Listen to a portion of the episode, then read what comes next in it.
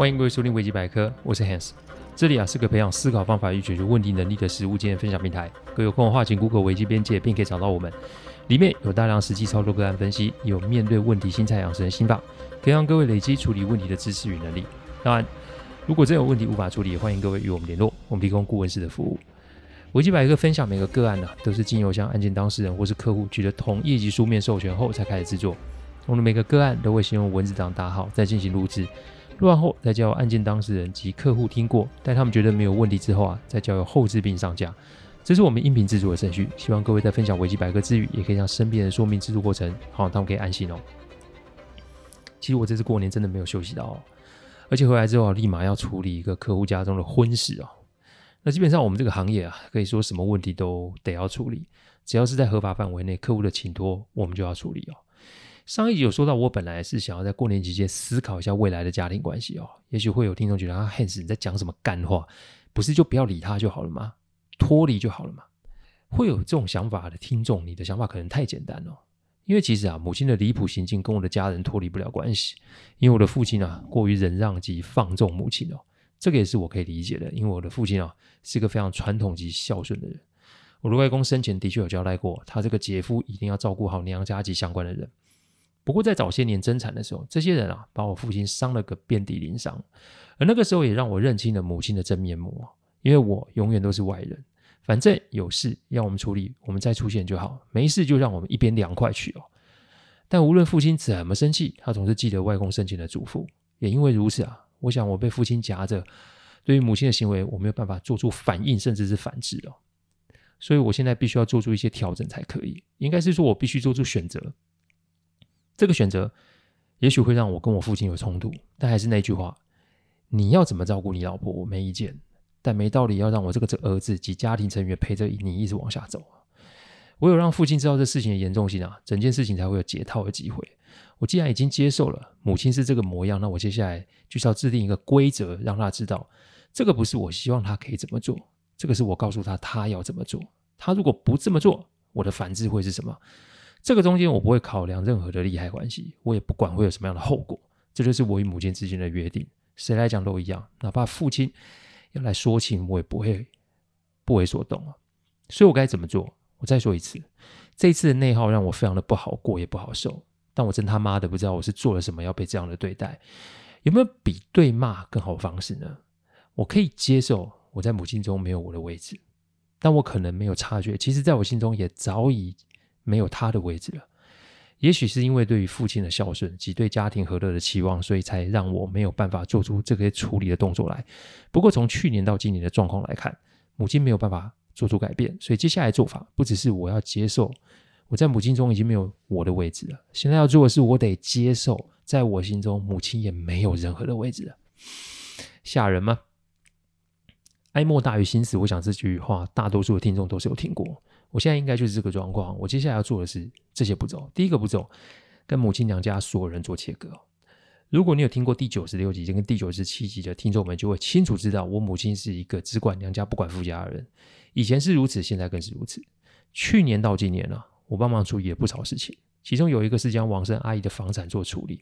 因为阿姨没有结婚，没有孩子，所以所得都是由她的兄弟姐妹拿到，我没拿到一毛中人的费用。我也预期他们不会给。因为母亲娘家人就是有事就散，有钱就要分的观念，所以我把这个事情当做我给外公外婆的最后一个交代。目前母亲最挂心的是她最小的弟弟哦，他没有结婚，但就是想把母亲使唤到死，所以我现在要做就是直接跟母亲娘家人所有人做切割，意思是我不会再跟你啰嗦，我也不会跟你联络，长辈走了也不用联络，我家的长辈走了我也不会通知你们，你想把你姐姐用到死那是你家的事，但如果这个事情影响到我的父亲，我自然就会出手处理哦。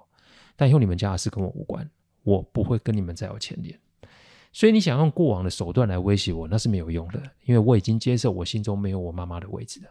那至于想用母亲来要挟父亲，那是父亲的选择，不是我的。所以你有办法，你就把它用到死，跟我一点关系都没有。但至于后续的代价，那就是等我母亲过世后，看机缘吧，再看这笔账要怎么算哦。讲完之后，我会秀出录音的证据，提醒母亲的弟弟，我说的话我都有录音存证。他如果想把话带去我母亲那，后果自负，因为那只会加速他的亲姐姐被他的亲生儿子处理的速度而已。自己考量，以后不要再联络我，因为跟我没有关系哦。第二个步骤，跟母亲的好友们全盘说出实情哦。我的母亲是一个口不择言的人，她甚至还说我父亲打她及虐待她，所以我有必要让她的所有朋友都清楚目前的事情是什么。因此，第二步我会让找几位母亲的好友们，让他们清楚所有事情的来龙去脉。他是一个多离谱的人，他在外面都说娘家多好有多好，然后我跟父亲多糟又有多糟。讲我可以，但你讲我父亲是万万不行的。再者母亲知道自己一定会比他弟弟先走，所以就是用一种送礼物的方式，让朋友接受他的好处，然后也无法拒绝他的请托。这个请托就是替他照顾他的弟弟哦。人在人情在，这句话我很清楚，但我就是要让母亲的朋友们清楚，母亲说的话有几分是真，几分是假。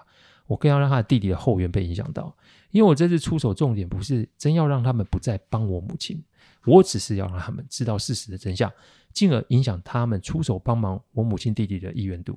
反正那个家伙有钱啊，他是可以请看护的，这不会断他的生路。我只是要让相关人知道事情的原貌是什么。第三个步骤，要母亲将相关持份返回娘家哦。处理这些事情并不会影响我跟母亲的关系，因为她已经不是亲人了，只能算是认识的长辈而已。所以不论她知情与否，我都会跟她说，身上还有娘家持份的东西全部还去给他们，因为我不想在他身后还要搞这些有的没的。我前面有说过，如果可以，双方不用再联络即结束，所以我会让母亲今年把所有的持份都还回去。因为这一旦完成，哎，整理到这里，我想把步骤做个调整，因为这个才是应该是第一步骤。因为持份处理完，那么自然就可以大手大脚做我前面想做的事情。既然没有任何利害关系，那就更不会有其他的权利及义务嘛。今年的前半年应该就可以把这个事情搞定了。第四个步骤是跟父亲讲清楚我的底线哦。接下来就是最关键的事，那就是我得跟父亲说清楚我的底线在什么地方。你要照顾你老婆，你的选择，但你的媳妇、你的孙子，却是每每都被那些疯狂的言语及行为所惊吓到。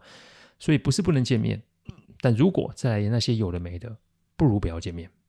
反正不是没有先例，我是儿子，我跑不掉。但我的妻子及您的孙子是没有必要受到这些对待的。没有什么是应该或者什么就注定要承受的。所以父亲要先理解，如果母亲再不节制，他在我妻子及孩子前面的言行，那他就得承受没有陪伴及看不到孙子的代价。我大可让司机去接我父亲来台北吃饭及看孙子啊，我可以不用再担心。害怕及承受后续的影响，我到现在还是会有情绪起伏及不稳的状态，这是一个 PTSD 的反应吧。不过我接受了自己的不健康，那我就得要做治疗及不让这个症状恶化的处理哦。所以只要不要再控制言行，那就是不要联络、不要接触。想看孙子，先学会节制自己哦。我不求你控制，但我至少要你会装，不要在那边给我扯一些有的没的。只要过界，我就彻底执行了。没有必要营造一家团圆的假象，因为你的妻子心中并没有我的位置，所以他就得承受，在我的心中，他再也没有任何的位置了。他再也不能用你来要挟我，他再也不能用你来伤害我及我爱的家人了。残酷吗？这的确没那么容易哦，但我想这就是我的命吧。说白一点啊，母亲没有几年的时光了，但重点是，如果他不珍惜，我又何必在意呢？一定会有所谓的冲突啊，但我这一代的烂事就在我这一代截止。我不会让我的孩子去沾上这些有的没的，会发生什么事我不清楚，但我已经接受了现实，那就是我的心中再也没有母亲的位置。感谢各位聆听，听完之后，如果任何的意见及问题，请上网站维基边界留言，我每周都会有新的主题分享。各位有任何想听的主题，也都可以让我们知道。再次感谢大家，我们下次再见，拜拜。